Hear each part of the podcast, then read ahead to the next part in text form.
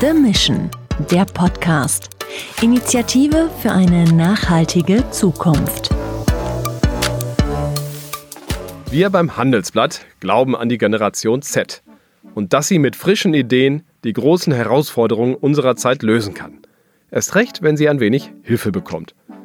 Deswegen hat die Handelsblatt Media Group gemeinsam mit Futury die Initiative The Mission ins Leben gerufen. Über drei Jahre lang beackern wir zwölf wichtige Themen rund um Nachhaltigkeit, wie zum Beispiel Plastikmüll reduzieren. Dafür arbeiten wir eng mit Universitäten zusammen und geben Studierenden die Chance, wie ein Startup aus Ideen reale Projekte zu machen. Wie das genau geht und was an der Initiative so besonders ist, das besprechen wir heute. Und damit herzlich willkommen zu The Mission der Podcast. Mein Name ist Thorsten Giersch. Bei mir ist Charlie Müller, Managing Director der Gründungs- und Innovationsplattform Futury. Hallo Thorsten. Fangen wir mit der ganz einfachen Frage an. Was ist genau The Mission? Ähm, The Mission ist mittlerweile ein Ecosystem, ähm, was sich wirklich als Zielsetzung genommen hat, durch Innovation äh, nachhaltige Lösungen und Geschäftsmodelle der großen Themen, wie du es ja auch schon anmoderiert hattest, zu adressieren. Also was sind die großen Themen der Zukunft und wie können wir als Unternehmen dazu beitragen, diese zu lösen. Und mittlerweile durch viele Unternehmenspartner, durch die vielen Innovationsteams kann man sagen, ist es ein echtes Ecosystem geworden. Also Themen, so, das ist ein Plastikwort. Was meinen wir? Welche, welche Themen? So, gib mal ein paar Beispiele. Genau, wir haben uns am Anfang mal hingesetzt und auch mal wirklich ähm, mit Unternehmen viel gesprochen, äh, mit anderen wichtigen, relevanten Stakeholdern der Gesellschaft, um herauszufinden, was sind denn große, relevante Themen. Alle reden davon und haben einfach mal einen Aufschlag gemacht oder einen Vorschlag gemacht, was sind zwölf Themen, die wir angehen wollen in unseren Projektformen, die wir für relevant erachten, ähm, nachdem wir eben mit anderen äh, gesprochen haben. Da sind Themen dabei wie Plastik, Plastikmüll, also wie reduzieren, substituieren wir Plastik, Plastikverpackungen. Es geht aber auch um Themen wie Banking, wie Sports, Sports mit einer großen Vorbildfunktion in der Gesellschaft. Und wir stellen jeweils die Frage, wie können wir diese Themen oder Industrien nachhaltiger gestalten durch eben Innovationslösungen. Vielleicht noch, bevor wir da äh, ins Detail gehen, was ist Futury eigentlich? Wer seid ihr? Futury, wir selber sind eine äh, Gründungs- und Innovationsplattform. Uns gibt es jetzt seit äh, fünf Jahren. Wir feiern unseren fünften Geburtstag dieses Jahr. Ähm, und wir haben eigentlich angefangen auch mit so Innovations-Challenges, aber eher auf der Ebene von einzelnen Unternehmen, die Fragestellung oder Problemstellung hatten und wir dann eben in unserer sehr speziellen Projektform mit Innovationsteams neue Lösungen gesucht haben. Äh, das haben wir vier Jahre ganz erfolgreich gemacht, ist auch gewachsen, sehr gut gelaufen, aber dann haben wir eben festgestellt und deswegen war The Mission eigentlich nur eine logische Weiterentwicklung oder Konsequenz. Viele Unternehmen beschäftigen sich mit denselben Fragestellungen oder haben ähnliche Probleme und sagen, das können wir gar nicht alleine lösen. Also ich nehme mal das Thema Plastik nur schon mal vorab. Äh, da haben wir eine ganze Wertschöpfungskette, wenn man eine Plastikverpackung sich anguckt. Das kann ein Player allein gar nicht lösen. Es gibt den Handel, der hat natürlich, kann gucken, welche Produkte liste ich. Es gibt einen Hersteller, der kann auswählen, welche Materialien setze ich ein. Und wir haben dann eben gesagt, das wollen wir partnerschaftlich lösen und alle relevanten Player an den Tisch holen. Und so haben auch wir Future als Firma uns weiterentwickelt äh, von diesen äh, Einzelprojekten mit vielen Firmen zu The Mission und eben diesem Ecosystem-Ansatz, den wir heute verfolgen. Ganz viele Partner dabei. Welche Menschen treiben diese Ideen und Projekte wirklich? Also das sind ja noch Studierende, junge Menschen.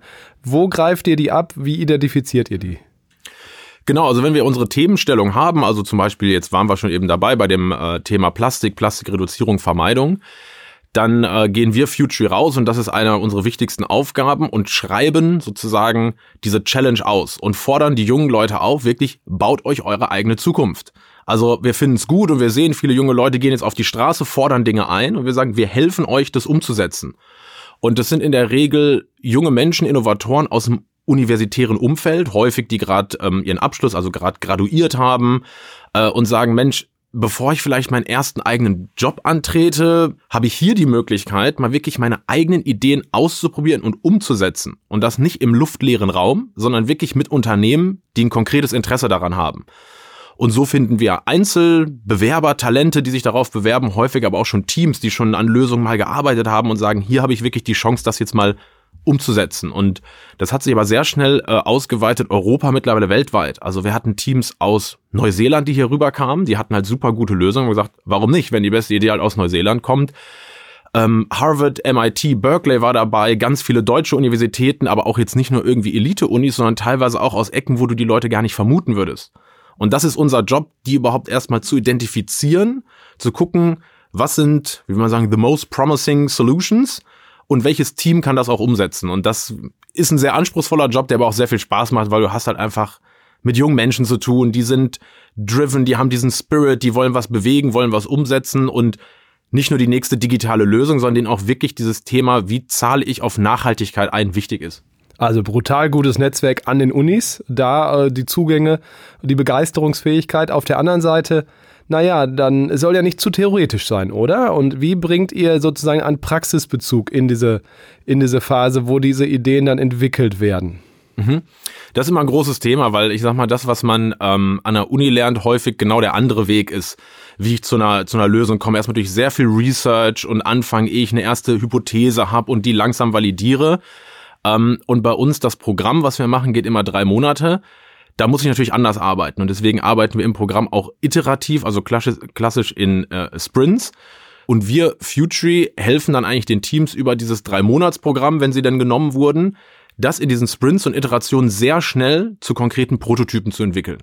Dabei haben wir ein breites Netzwerk an Experten, an Coaches, inhaltlicher Natur, auch Methoden rund um Design Thinking, wie sie vorgehen, so dass wir möglichst schnell was, ich nenne es mal tangible haben, was man wirklich ein Prototyp zum Vertesten, zum Verproben, um genau davon wegzukommen, eine nette wissenschaftliche Studie zu haben oder das 20. White Paper, was ich jemandem hinlege und sage, so könnte man es machen. Nehmen wir das Beispiel Waste, um es da nochmal äh, plausibel zu machen. Du hast ja eben schon gesagt, Riesenwertschöpfungskette. Man braucht Logistikexperten, die da eigentlich mit reinspielen, weil nachher ist die geilste Idee, für den den Handel vielleicht sogar begeistert, logistisch einfach die Hölle. Wenn man Verpackungsmüll, man, man hat die, die Maschinenhersteller zum Teil, man braucht ja gefühlt äh, Chemiker, weil, weil man ja sagt, okay, das ist, dann brauchst du vielleicht, also was habt ihr da, welche Unternehmen helfen euch da und wie, wie, kann, wie sieht das aus, wie arbeiten die mit den Teams zusammen? Also das findet auf zwei Leveln statt. Wir haben zuallererst mal die Initiatoren von The Mission, damals äh, via Future mit dem Handelsblatt. Das waren so die ersten äh, Gespräche, die aufkamen und recht schnell äh, sind die Firmen Bain Company, Deutsche Bank und PreZero, die zur Schwarzgruppe gehören, mit eingestiegen, haben gesagt, das Thema finden wir absolut spannend, fördernswert, unterstützenswert und hier wollen wir eine übergeordnete Rolle spielen. Und diese Firmen sind, ich sag mal, in allen Projekten übergeordnet immer dabei und auch sehr, arbeiten sehr eng mit den, mit den äh, Studenten oder den Innovationsteams zusammen. Auf der zweiten Ebene haben wir dann die Partnerunternehmen je Thema. Also jetzt waren wir schon ein paar Mal bei Plastik, bleiben wir dabei, ähm, wo wir gesagt haben, wir wollen, oder das war der Versuch, die gesamte Wertschöpfungskette einer Plastikverpackung aus dem Lebensmittelverpackungsbereich, die wollen wir mit den Partnern an einem Tisch abbilden. Ehrlicherweise wurden wir am Anfang ziemlich dafür ausgelacht, haben gesagt, na, viel Glück dabei, könnt ihr mal versuchen. Ähm, wir sind auch äh, lang um die Häuser gezogen und haben viel gekämpft, hatten aber am Ende wirklich alle Relevanten dabei. Also du hast ein paar schon genannt, der Verpackungshersteller, der überhaupt die Verpackung herstellt. Der Maschinenbauer, der die Verpackung nutzt und darin die Lebensmittel verpackt. Natürlich die Lebensmittelproduzenten, der Logistiker, Retail, also der, der Handel, wo ich im Supermarkt einkaufe. Und ganz wichtig auch die Recycler, die sozusagen den Kreislauf wieder schließen können. Also wirklich auch dieser holistische Ansatz, das zu durchdenken. Natürlich auch die Produzenten, die drauf gucken, fragt unser Verbraucher das überhaupt nach? Es ist schön, wenn ich jetzt was nachhaltig produziere, das überhaupt nicht ankommt. Und so haben wir eben diese ganze Kette abgebildet, um all diese Stimmen im Projekt zu haben, um diese ganze Expertise auch auf die Teams übertragen zu können, ähm, damit wir sozusagen schnell, wie man so schön sagt, äh, up to speed kommen. Weil sonst müssten die Teams das in einem ewig langen Research sich anschauen, anlesen, bis die mal bei einem Experten sind. Und so, wenn Sie einen Verpackungsexperten sprechen wollten, einen Chemiker, konnten Sie bei P&G anrufen, die Partner im Projekt waren und hatten nach einem Tag ein Experteninterview stehen. Und naja, aber auch hart wahrscheinlich für die Teams, oder? Ich meine, Idee und dann, dann holt Ihnen die Realität wahrscheinlich sehr schnell dann auch ein, oder? Wie, wie, ist, wie war das so? Wie ist das emotional? Das ist sehr emotional, ähm, aber es geht in beide Richtungen und das ist ganz spannend. Und natürlich werden die, die Teams am Anfang auch wirklich gechallenged im Sinne von, habt ihr hieran gedacht, könnt ihr das umsetzen, habt ihr das damit verprobt, kennt ihr folgende Initiative? Was den Teams aber hilft, weil das viele Fragen sind, die ihnen ohnehin gestellt würden, vielleicht später im Prozess und sie kriegen das sehr früh adressiert, aber klar, kommen auch schon äh, in Schwitzen dabei. Äh, viele Corporate Partner kamen eben auch aus den ersten Workshops raus, wenn so ein Projekt startet und sagt, puh, jetzt qualmt mir ganz schön der Kopf. Ich dachte, wir challengen die Teams die ganze Zeit, aber die haben auch uns gechallenged. Mal Fragen gestellt, habt ihr jenes schon mal umgesetzt? Habt ihr das ausprobiert? Ist es bei euch im Testing? Warum habt ihr das noch nicht umgesetzt? Und äh, wo viele Unternehmenspartner gesagt haben, da waren viele sehr berechtigte Fragen auch dabei und das ist gerade das Gut, mal diese diese Outside-In-Perspektive zu bekommen und uns werden Fragen gestellt, die intern vielleicht so seit fünf Jahren nicht mehr gestellt wurden. Welche Rolle spielt Technologie? Also wir haben nicht nur, aber auch wahrscheinlich ja den Fall, dass auch eine Website programmiert werden muss, dass man technologisch auch gucken kann, ist das überhaupt umsetzbar in der Hinsicht programmierbar? Ähm, wie, wie groß ist die Rolle bei euch da? Äh, die äh, Rolle Technologie ist natürlich groß weil äh, viele Themen, die heute entwickelt werden, werden, basieren natürlich auf Technologie. Das geht dann Richtung äh, einer intelligenten Datenbank, das mag die App sein, irgendeine Plattform, die gebaut wird. Ähm, und da ist es zweierlei, wie wir das umsetzen. Einerseits achten wir den Teams immer darauf, dass die Teams wirklich sehr heterogen sind. Ich will keinem zu nahe treten, fünf BWLer ums Eck kommen und sagen, wir entwickeln jetzt AI. Hm, wird vielleicht schwierig, wie gerade ihr das umsetzen wollt. Aber wir probieren, die Leute gut zusammenzumatchen. Dass wir in einem Team jemanden haben, der vielleicht aus der BWL-Richtung kommt, wenn es um den Business Case geht. Wir haben immer Software-Developer dabei, Frontend, Backend. Wir haben viel UI, UX-Designer, die überhaupt mal auch am Kunden Dinge ver verproben, vertesten können. Also wie ist das Look and Feel von einer Lösung? Und auf der anderen Seite haben wir natürlich die ganzen Experten und Coaches im Programm. Wenn mal Spezialthemen aufkommen, können wir dann sehr schnell dazu verknüpfen und sagen, hier könnt ihr mal mit jemandem sprechen, der mal eure Datenbank, die ihr aufgebaut habt, wirklich checkt, euch ein Feedback gibt, dass ihr wirklich schnell weiterkommt und auch vielleicht mal Lösungen bereitstellt, die man so als junges Team vielleicht oder an die man nicht herankäme. Und wenn man das dann hat, die gute Idee, sehr realitätsbezogen quasi Prototyping gemacht hat, am Ende ist es ja nichts wert, wenn man nicht gut präsentieren kann, oder? Also wir haben natürlich auch Abschlussveranstaltungen ähm, das, das ist, die lernen das schon gleich mit, dass sie ihre Idee dann auch gut verkaufen müssen, oder? Äh, das ist, wenn, es bringt nichts, wenn die Idee super ist und technologisch funktioniert und sehr ausgereift ist, wenn ich sie nicht, ich sage jetzt sehr platt, an Mann bringen kann, wenn ich sie nicht verkaufen kann. Und auch das bringen wir den Teams bei.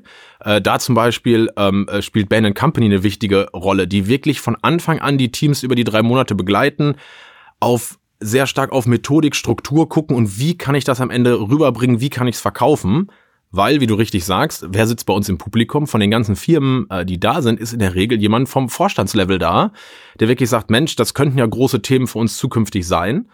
Ähm, und die haben natürlich, sind ein sehr hohes Niveau gewöhnt. Und das bei den Teams, sie freuen sich auf den Pitch, aber es ist manchmal natürlich schon oder häufig ein bisschen Ehrfurcht, Nervosität dabei. Oh Gott, wenn ich da ins Publikum gucke, wer da alles sitzt. Ähm, in der Regel klappt es aber ganz gut, weil wir die Teams da auch nicht im Stich lassen, sondern über die drei Monate wirklich drauf vorbereiten, ähm, und sie das in der Regel alle gut meistern. Und das Kameratraining kriegen sie von Handelsblatt Media Group. Wir machen natürlich auch immer viele Videos und so weiter. ja, das, das kommt aber tatsächlich äh, äh, auch noch dazu. Also gerade dann, ähm, äh, was vom Handelsblatt sehr stark mit reinkommt, wie trete ich auch in der Öffentlichkeit, das ist dann mehr Richtung Kommunikation auf. Wir hatten ein ganz konkretes Beispiel. Das erste Team, was ausgegründet hat, da war dann jemand aus der Redaktion vom Handelsblatt wirklich vor Ort, hat gesagt, ich möchte mir das mal angucken, ist es wirklich so gut, wie die behaupten? Äh, und die standen dann im Handelsblatt. Und äh, da ist über Nacht mehr oder weniger die, die Website zusammengebrochen und plötzlich hatten die Anfragen, wer seid ihr, was macht ihr, können wir vielleicht mal ein Interview bekommen, können wir euch darstellen. Dann werden Social-Media-Kanäle gecheckt. Und dann möchtest du ja schon als potenzieller Gründer, dass das irgendwie vernünftig und gut aussieht. Und da hilft es enorm, auch in dieser, in dieser Kommunikationsecke fit zu sein. Du hast ja gerade gesagt, auch schon gegründet, ausgegründet. Äh, also ich nehme an, es gab schon, schon Gründung. Ist das so der maximale Erfolg, wenn du sagst, von den vier, fünf Teams, wenn ein oder zwei das schaffen, dann, dann sind wir echt schon happy? Ähm, die Ausgründung, also das klassische Startup, kann ein Erfolg sein oder ist ein Erfolg, ist aber nicht der einzige.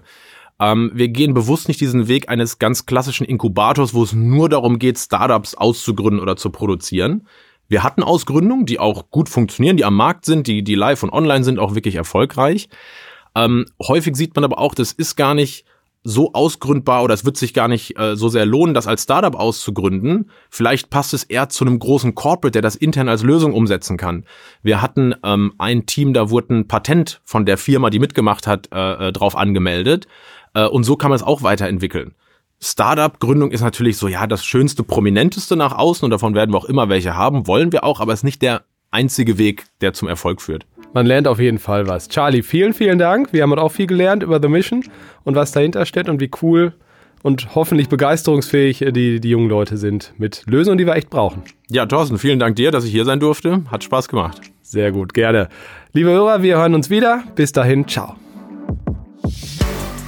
The Mission der Podcast.